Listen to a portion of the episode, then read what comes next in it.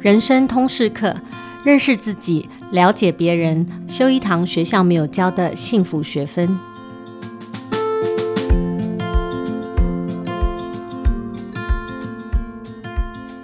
Hello，大家好，我是主持人齐瑜，也是亲子天下创办人和执行长。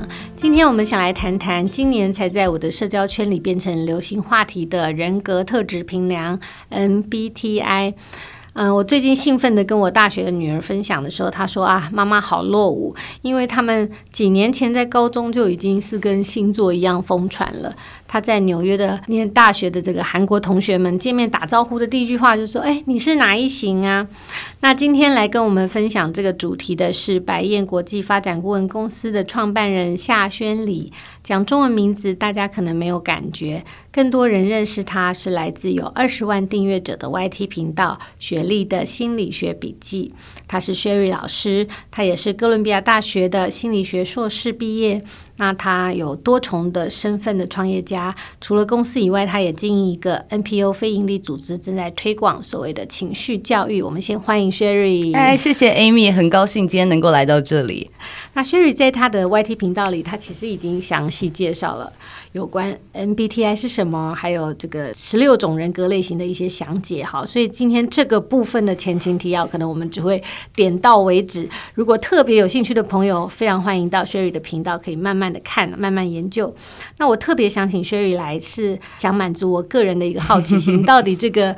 人格类型测验是不是可以运用在亲子家庭的场域里面？然后我听我这个海外的一些作者朋友说，哈，其实他们在加拿大甚至有老师运用这个 MBTI 在教室里面帮助中学生做生涯探索，作为一个很重要的一个触媒跟讨论的开始。所以今天我想我们可以呃多谈这个方面的一些。经验分享，也请雪儿给我们一些建议。但是，一开始我还是想说，为了这个 Podcast 前面跟我一样比较落伍的，也不是，就是说我们比较慢，没有听过 MBTI 的朋友，还是请雪儿帮我们稍微前情提要一下，关于 MBTI 我们应该要知道的是什么？好，我很简单的介绍一下 MBTI，它是一份自我评量，主要呢是运用荣格的这个 personality。Psychology，它的这个心理类型的理论哦，然后来制作的一个自我评量。那这制作的呢人是一对母女，就是所谓的 MB Isabel Myers 跟 Catherine Briggs。那这对母女呢，她们本来就喜欢钻研。跟观察人，那他们你知道后来看他们的人格类型就知道，他们其实一直在观察人跟人的不同。那因为后来接触到荣格的理论以后，就想说，诶，那我们怎么可以去了解每一个人是哪种类型？因此，他们制作了这个评量。那从他们制作，大概是。第二次世界大战到现在已经更改过很多版本了。嗯，这个最早是用在职场还是用在工作领域吗？一,一开始用来只是要了解人的不同，嗯，并不是运用在工作领域上面。所以我觉得到现在会被误用，其实是我的一个很大的担忧。嗯，那当初设计的时候呢，它只是让你能够更了解荣格的理论。然后可以更了解自己，更了解别人。但是为什么现在变成一个标签，而是说什么样子人格类型的人就适合做什么样子的工作？其实我觉得对我来说真的是有点担心的。比如说我们自己在在任何公司都会有业务嘛，那业务是什么样类型的人适合做呢？嗯，其实很难说。我们大家可能会觉得说，外向的人适合做业务，因为他很会跟人家讲话。可是我们有时候看应对的客户是谁，有的人不喜欢很聒噪的人，嗯，有的人喜欢看起来很诚恳、讲话少一些，可只专注在产品的介绍上面的人。业务类型也不一样，所以什么样子的人都可以做业务类型的人。有的人做业务是因为他喜欢跟人社交，他很会讲话；有的人适合做业务是因为只要是他相信跟他核心价值有连结的产品，他可以侃侃而谈。其他的时候他不爱讲话。所以每一个人只要他想，他都可以做业务，只是说他的切入点在哪里。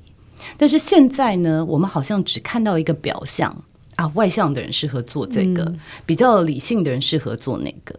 那就像我们以前的社会，对于总经理或者是董事长这样子权威的角色，会有一些定位，他们必须要外向，要很 charismatic，很有魅力，嗯，然后很会讲话，然后做起事来就是很强硬、很刚烈。可是我们看新世代在讲未来的领导者，我们希望他们更有同理心。然后 Susan Cain 写的就是。内向的这个力量，嗯，发现说，其实内向的人他更多的是反思。那哪一种领导者比较好呢？真的不一定，对，都有可能，都，都有可能，都是要看本身的修为。所以我很反对别人说什么样子的类型一定配什么样子的类型，什么样子的类型人一定是适合什么样子的工作。嗯，那我觉得要看的不是工作的 title 职称。而是看这个工作的性质。你当初我记得你在频道里面有写说，你你会去取得这个 MBTI 的认证，跟你自己做了这个测验里面，你觉得有很多的改变有关。那个影响是什么？我也蛮好奇的。嗯，对，呃，因为这个。评量，因为我们喜欢做评量，因为我觉得讲到测验，大家都会有一些这个触发点。因为讲到测验，就是想到考试的感觉，高要有高低分，对，好像会、嗯、会哪一个比较好，哪一个比较不好。那事实上，我自己做的时候呢，嗯，我已经四十多岁了。那我又是本来大学就是念心理学、社会学，就觉得自己很理解自己了。那其实做完以后呢，我觉得对自己的。盲点忽然看得比较清楚，因为透过论述就看到说，哦，我以为我的强项，那个我的特质，它其实也可能是我的盲点。那我忽然理解了，其实世界上有各种不同的逻辑，嗯，每个人的出发点真的不一样。那我比较能够理解别人的出发点是从哪里出来的，因为以前就会觉得说，这个怎么会有人这样想，真的很没 sense，对不对？嗯、怎么会有人这么想？但是因为理论的了解，就发现哦，我知道他为什么会这样想，他背后的意图是什么，他的心智功能是怎么样，怎么样运作的，所以他才会这样想。那我觉得对我自己个人来说，如果有 follow 我的频道或者是比较理解 MBTI 的朋友们，就知道说我是 ENTJ。嗯，那其实 ETJ 它的主导功能是外向思考，也就是一个表达能力、整合能力跟对外看起来像是逻辑的能力。那这个能力在我们的社会上，其实，在比较父权的社会上是被赋予比较高的价值的。所以就会代表说，我以前从来都不觉得是我错，嗯，因为我是理性的，在哭的人是情绪，就是感情用事。因为我做事有规划、一板一眼，所以相对来说，旁边的人就是刷刷，嗯，对不对？就是没有规划能力。所以这么久以来。有的时候会陷入一个这种受害者情节，就是说，你看我旁边怎么人都这样子，害我要扛这么多责任，或者说怎么这样子都讲不停。那所以把自己定位成受害者，或者把自己定位成哦，我是在这个里面的是对，对，或者是哦，我必须要扛着大家。嗯，那我觉得做完评量以后，分析了每一种心智功能的优缺点，我就发现说，哇。虽然社会上赋予这个是特质，有比较高的价值，但是它本身有很大的盲点。就是说，我自己觉得我自己很厉害的当下，我其实没有看到事情有其他的可能性。我其实没有看到说，比较没有这么死板在规划的人，他其实是灵活的，他其实更有创意。嗯，那他其实他的发展可能会有更多的可能性，因为他可以临时应对。外面的改变，或者是临时有一些其他的想法。那像我这种很早就把 step by step 一步一步规划好的人，如果临时有什么状况，不太愿意改，因为一改我全盘就要改了。我已经付出这么多，所以我觉得在自我反思的这个过程，就发现说啊，天哪！很多我觉得有挑战的关系是我共创出来的，而且我不是受害者，嗯、也许我身边的人才是被我害的人，所以我就忽然开始觉得说，原来世界上每一种人都扮演非常重要的角色，我们世界上需要各种不同逻辑的人，所以特质并没有优劣或者对错，它其实只是一个。就是说不同的心智模式、做事的方法，它有这个特质，呃，适合跟不适合。的情境，没错，这个意思，没错，嗯，只是说真的，我们的社会似乎赋予某些特质比较高的价值，嗯，比如说如果你是 J 或者是你是 S。听起来对，当然以前的社会真的就是非常偏向 ESTJ，嗯，就是我们希望外向的，嗯，我们希望实事求是的，嗯，非常理智的执行起来一板一眼，非常有规划的领导者，感觉学霸类型的那个哈，呃，典型的。不一定是学霸哦，因为 MBTI 绝对评量不了你的智商，嗯，所以比较是他的归纳的方式，所以 ESTJ 不一定特别会念书，可是他一定。比较可能让人家看起来觉得很能干，嗯，好，就是我们喜欢看起来好像很利落、很能干。看到一个混乱的状况，很容易、嗯、OK，你做这个，你做那个，很就是有点 bossy 出来、嗯。我知道你可以做这个，你就做那个，好，大家一起赶快把事情做完。嗯，那这个看起来大家觉得啊，这个人好精明能干，很厉害。可是他的背后的就是，其实他不好相处吧？嗯，因为他已经有。想法了，我觉得你应该做这个，我觉得你应该做那个。那其他人想法如果跟他不同的时候怎么办？嗯，你要不是跟他对抗，就是躲他。所以这样子的父母会碰到什么样子的小孩，我就不要跟你讲，因为我一讲你就说啊，那你怎么这样？你应该怎么样？怎么样？怎么样？那所以在这过程中，我也反思说，我是什么样子的主管，我是什么样的老板，我是什么样子的父母。我会造成我身边的人，我会共创什么样子的关系？嗯，所以在透过 MBTI，我其实做了很多这样子的反思。嗯，那我也用另外不同的角度来看到我小孩子的发展。那三个小孩子，我一开始觉得说我都没有给他们做这个评量，因为他们年纪还不够。但是就算是这样，我觉得 MBTI 也真正的有帮助到我们的亲子关系。嗯，我就看到他处事方式不一样，我就理解他的想法不一样。他的想法不一样，他的行为当然不会像我所期待的。所以，我如果一直看他的行为去批判他，你怎么还不赶快做功课？你怎么还不什么什么？我一直在跟他的行为对话，而不是跟他的意图对话的时候，我们两个就会有很大的冲突。我们再回到那个一开始前情提要，可能大致帮我们 highlight 一下。其实它是四种最主要的心智模式的类型嘛，是就是比如说内向的、外向的，是是是，理智的、呃情感、直觉的。对对，我大概讲一下。其实如果家长们想要运用 MBTI 来理解孩子。孩子没有到十六岁，我真的不建议家长让孩子做这个评量。嗯，其实有很多原因，我等一下再说。但是透过 MBTI 的理论，可以用这样子的角度去理解孩子。你的孩子，第一个内向跟外向，不是他爱不爱讲话，嗯，是他是怎么样充电，嗯，是什么样比较吸引他的目光。也许孩子喜欢独处。太多应酬，爸妈如果是社交的，哎，要跟叔叔阿姨打招呼什么，他是慢熟型的，他需要独处才能充电。嗯。或者你的孩子本来就喜欢社交，哦，他喜欢跟人互动的时候，他学习的比较快，所以这是我们看到第一对。所以家长，如果你有很爱讲话互动的小孩，你如果一直说你要乖的坐着，你就是给我坐着念书，他一定很痛苦。嗯，相反的，I 的小孩。因为爸妈如果是社交这个，嗯、就是一直说要跟叔叔阿姨打招呼，家里都是客人，对对，他就觉得这小孩怎么自闭？那、嗯、事实上这只是他们的倾向，嗯，都可以训练的，只是很怕家长一开始贴标签。所以先观察小孩，你大概他比较是透过跟外在的相处比较获得刺激，好可以学习，还是充电，或者是他是喜欢独处内向。多一点时间自己待着。那第二个，我们看到的就是他是怎么样获取他的讯息的。嗯，那我觉得第二个对于家长非常重要，因为其实我觉得家长最需要知道的是你的小孩是用什么样子的学习方式。那其实有另外一个评量叫 LSI，就是 Learning Style Inventory。嗯，它其实也来自于荣格的理论。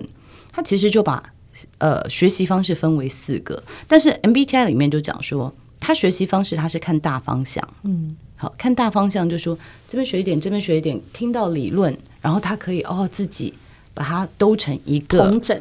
同整以后都成一个图像或者一个论述，还是说他喜欢你要一二三四条理式的把它很清楚的讲出来？他必须要看到很多很细节的东西，他才能理解。好，他的学习方式是什么？因为你用很细节的叫 N 型，就直觉型的孩子背，他背不起来。他要的只是一个重点概念。你先讲重点，嗯，那你不可以从细节开始教，那他整个他魂都飞走了。嗯，但是如果你一直在讲理论大方向，你不知道怎么应用或者是实际的这个 sensing 的孩子、实感的孩子，或者是你没有让他去触摸，那个，对他可能就飘走了。嗯。这是最简单的解说了，其实里面还有更复杂的。对，那第三个就是孩子是怎么做决定？他做决定的时候，他是不是有一套理论？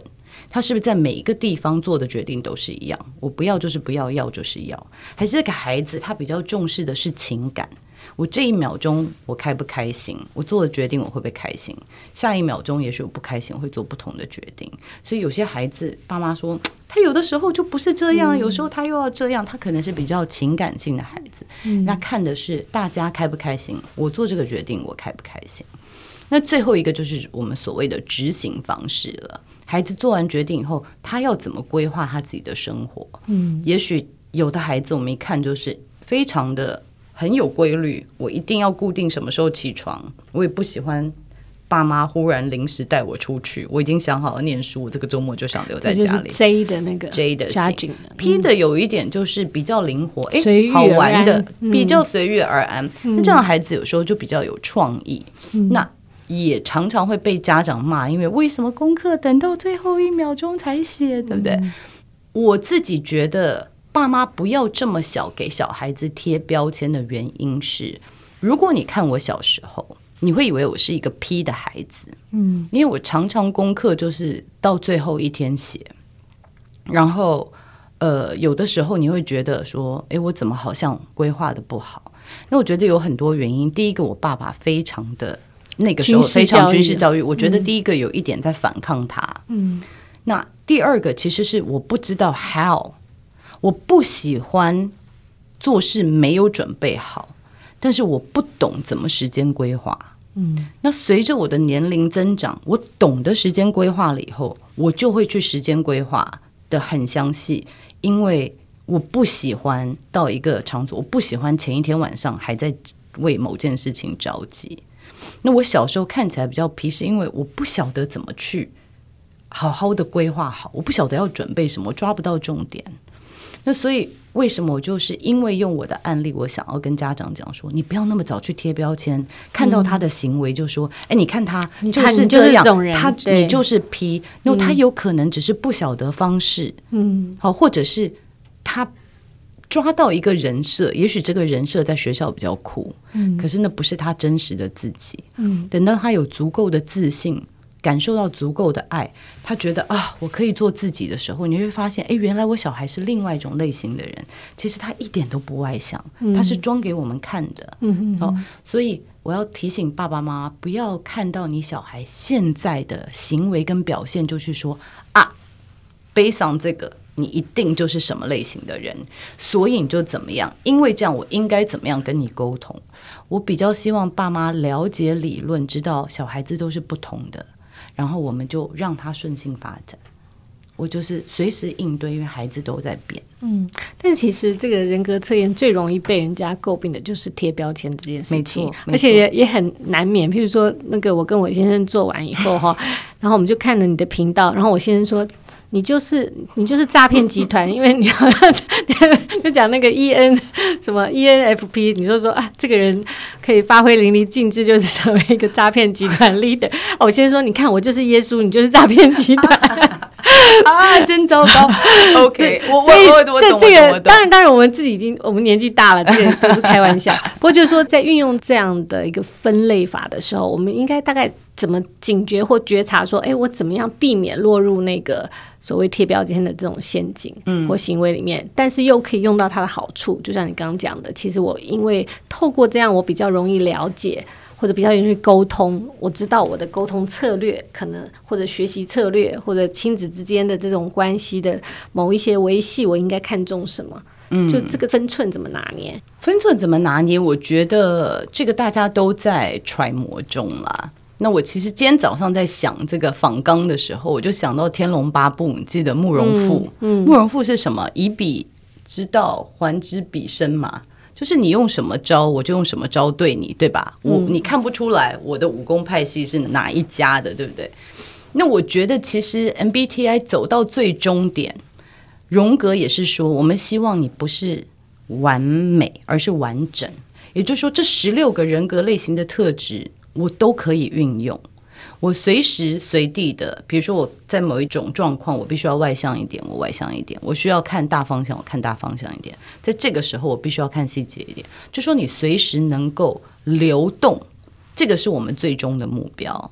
那所以我觉得，如果大家知道我们最终的目标是十六个，我都会用，只是我天生可能只是比较擅长哪一个，嗯、可是我慢慢都在学习，我都会用，我都接受。每一个都是好的，我也看到我内心里面存在的这十六个，那我就可以接受其他人。我觉得最重要的是了解我们最终的目标是什么。嗯，那再来反推说，那为什么我要给自己贴标签？有的时候我讲说我自己觉得。我观察现在的社会，为什么大家就是有一个 paradox，嗯，就是我们讨厌被贴标签，可是我们又好渴望被贴标签，给自己，我们又很快的给自己贴标签。那其实我有在想说，我觉得不管是星座、血型、紫微、MBTI，它背后其实看到的是现代社会人的一个渴望，就是说。我到底是什么样子的人？我想要了解我自己，有谁可以告诉我？那也是一种迷惘哈。我觉得是一种迷惘，嗯，因为尤其是我觉得在亚洲社会，因为你要听从父母的，我们儒家思想是非常就是你要乖，乖的小孩才是好，乖的背后就是你爸妈叫你变成什么样子，你就变成什么样子。顺从的过程，你其实没有太多时间自我探索。嗯，所以顺从有两个，你要不就是完全变成你爸妈想要的样子，要不就是我真的不是，那我反抗，我可能有一点点像，可是我不想要变成他们样子，我要走另外一个极端。那所以长大了，忽然你从这个笼子飞出来以后，哎，那我到底是谁？嗯，我是因为我爸妈想我做我才做吗？还是因为我自己想做才做？还是我因为我会做去做，我觉得很聪明的孩子尤其可怜，因为很会念书。对，大家就说不用想就就一路念到最好的。你就是念最难的，分数最高的，那出来就是我真的想要做医生吗？我不知道。嗯。那我觉得，所以第一个是希望了解自己，那我觉得第二个是渴望被了解。嗯，就是因为我们现在很多都是透过网络交谈，而且社群媒体，你又可以把自己比较好的面相呈现给大家看。嗯，所以你希望别人看到你的面相，但是你又知道这可能不是真实的。嗯，然后我们现在又是速食的社会，就是 instant gratification，什么事情就是我马上就要知道，我马上就要知道，所以很希望我把我的 MBTI 给你看。这个这个是我的使用说明书，所以请你马上看懂我，嗯、请你马上因为看懂而爱我吧，嗯、因为看懂而了解我吧。我不是这么难搞的人，我只是因为是 TJ，所以我其实是很能干的。我不是难搞，或者是我不是太感情化，其实我是这样子，我是有大爱的人。你不要误解我。所以我觉得很多人就是拿了这个像名片一样说，请你了解我，爱我吧。嗯，那。再来的话，就是说我看不懂我的 partner 是什么样的人，我想要理解他，所以我知道怎么样跟他沟通。我觉得现在大家这个真的面对面的沟通理解变少了，对不对？变少了，因为我们知道人跟人碰到冲突就是 fight or flight 嘛，我就是跟你争吵，或者是就躲你。那现在是很容易躲，我直接把你封锁就躲你了，所以我觉得。大家太少机会吵架，嗯、或者是吵架是盲目的吵架。You're not accountable。我在网络上骂你，嗯、你不知道是我骂你，对所以我其实，在中间没有学习。就这个虚拟化以后，哈，就是整个在网络上的行为，然后减少了我们实体触碰的这种社交的机会，或者过往有这种家族啊，或者是有这种群聚的时间比较多。那这几年越来越数位化以后，反而。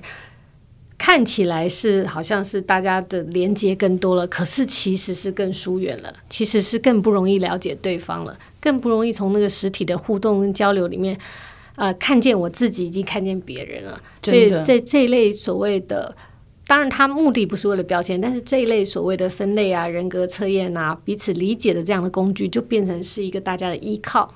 我觉我觉得是、嗯、另外一个我们社会的演变，就是其实大家现在看到的新闻啊，在社群媒体上面，其实我们都仰赖的是大数据。嗯，大数据怎么来的？就是你看后台，就是马上分析你的种族、你的性别、你的年龄，十八岁到二十四，还是十八岁到四十九？这个 persona，对不对？persona 的你的 persona 就是你的你你是怎么样被人。理解理就是大数据是这样看你，它不是看你像一个整体。所以我觉得现代的年轻人的反抗，就是说不要这样子归纳我。所以我们看到有这个 fluid sexuality，对不对？我们就是流动的这个性向，或者是流动的性别，就是我们叫做 non-binary，叫做什么？非二向性别。就是你不要。把我放在一个框框里，我不是这样子的人，嗯、我不许你用我来做你的大数据。我觉得这是年轻人、嗯、另外一种 silent，就是这个沉默的反抗。嗯，但同时因为这样的反抗。另外一边就是物极必反，就是说，那我真的是什么？谁可以告诉我？也就更难找到自己那个定义跟定位。对，因为什么都可以选择的时候，我不想要被归类的时候，那我是什么？我到底是什么？我就要一直探索。那很可惜的是，很多家长并没有给我们孩子太多探索的机会。孩子越要探索，我们越说你要乖一点，你应该怎么样？所以现在越来越多孩子觉得。我没有被理解，嗯，好，就是以前的孩子也不被理解了，但是他们没有在网络上面看到说，哎，可以人生可以怎么样？大家就乖乖的说，哦，每个人都要听家长的话，就是这样，这就是人生。可是现在你在网络上看到有各式各样的人生，你就发现说，哎，那我为什么我要这样子？嗯，那我是谁？我我又我又是谁？嗯，像在学校里面。Sherry 建议说：“诶，如果老师们有兴趣，可以运用这样的工具去帮助孩子做所谓的你刚讲的那个自我探索，或者是生涯探索嘛。那如果要用的话，有什么应该要注意的 do's and don't？我如果是学校的话，老实说，我真的比较建议老师先去用 LSI，就是先了解小孩子的学习模式。嗯，然后再来就是我。”很担心老师去给孩子做的时候，老师本身对 MBTI 的理论如果没有非常的理解，反而是给孩子贴标签，反而是抑制他的成长。因为我把你框住了，你就是这样子的人。那如果没有专业的 MBTI 的讲师进去评量，然后解释给大家听，说这个是应该怎么运用，我那时候担心的就是家长跟老师会运用错。嗯，比如说我在我的频道里面，那当然我知道你跟你老公是互相开玩笑。那比如说 INFJ，他可以是像耶稣型的人，嗯、那但是他也可以是非常情勒的人，对吧？嗯嗯。但是 depending on 我喜不喜欢你这个人，我选了两个极端，说你看你这个就是诈骗集团的，你就是什么？但我不讲说你这个就是一个很灵活的人，对不对？所以其实每一种类型它有不同的发展。那。如果老师对哪一种类型人比较有偏见，他可能就听到说：“哎，你听到没？里面他有说到诈骗集团，没有听到 选择性的记忆跟理解，选择性的记忆。我觉得这个不一定对孩子们有帮助。嗯，那这个潜意识的偏见会一直存在着，所以我会担心老师如果没有很理解、完整了解这个概念的话，对，嗯，对，会。比较容易贴标签，贴标签或者是误用，这个在家庭里面可能也会发生。对，所以其实如果说总的来说，你会建议，因为其实这个现在我觉得它就是对年轻人来讲很有很具有吸引力，尤其中学生啊孩子们。那如果说大家在做这个测验变成一个风潮，那你会建议说大家怎么正确的看待？这个评量结果出来，能够带给我们的一些 hint 或者是倾向或者是帮助，而不是去呃流于我们刚刚讲的那个贴标签。我们我们可以做些什么？譬如说，我记得你在啊、呃、有些采访里面你会提到说，诶，这个东西可以把它当成是一个自我觉察的一个工具。是。那我们要怎么样用这种工具？因为它工具就是一个开始嘛。嗯，嗯嗯。那怎么样用这种工具让它触发是一个对的路径？嗯嗯，嗯。去促成改变，而不是。啊，流于一个命运。嗯，是我从我自己的讲起，就是说我了解我的类型了以后，那我就会看到说，呃，我的第四功能，就我最不擅长的是什么？我觉得第一个小孩子可能先找到自己最擅长的，比如说 INFP 的人，他其实内在有很多想法跟创意，但是他有的时候说不出来。因为太复杂了，在里面，它已经像一个电影，它很难，尤其是小的时候，他的文字还没有呃学习很多，他很难表达他的想法。那家长如果比较没耐心，说你赶快你要说什么，或者是不爱听，或者我听不懂在说什么，都没有逻辑的，那你就完全抑制了他这样子的表达的意愿。嗯。那我觉得，孩子如果自己觉得说。我是好像是类似这样子，我有很多想法。好，那你就知道你要学什么。好，你要学的是我慢慢的怎么可以有理智、有条理的把它叙述出来。好，不要排斥理智这件事情，因为通常这样子有创意的人，也许小时候被打压过，就会觉得哎呀，理智冷血真的是就是很市侩的。价值好，我们是走艺术家等等。我觉得就是看到自己阴暗面，说你的弱的就是比较是逻辑。你若真的要别人理解你，你要试图多去加强你的语言你的逻辑，所以别人可以听懂在说什么。那相对的，像 ENTJ 比较会的是很有效率的执行事情，可是慢慢的要看到说我的缺点是什么，嗯，就是这个是我会的，我会的是我自信心的来源。所以我必须要发挥它，我必须要常常很能干的处理事情。刚刚 FP 的人必须要常常能够多幻想事情，因为这是他们的长处。长处是你的自信的来源，然后去开发你的阴暗面。你不会的，我不会的，就是我其实跟内在的情绪没有什么连接。我其实不太晓得我现在心情，我也不太爱去管。你是别人会看说你为什么在生气？我有生气吗？我不知没有啊，我就在做事而已啊。可是我的表情、我的声音，别人可能很清楚看到我在愤怒，可是我有时候不晓得。那我的确可能在愤怒，可是我不觉得情绪跟我做事情有什么相关。所以，我们长期压抑自己的情绪，其实身体会出问题，因为你的身体会表达说你太累了，你不能再工作了，或者是你现在太。太难过了，你必须要休息。但是我们比较不会看到的人就会继续。那到了一定年龄，身体就出问题了。所以我必须要看到我要怎么跟我的内在情感连接。我跟我自己情内在情感连接，可以接受我有脆弱，我也有想哭的那一面，我才能接受别人也可以有这一面。要不然我在压抑我自己这一面，觉得这是不好的。我看到别人哭，我也讨厌他。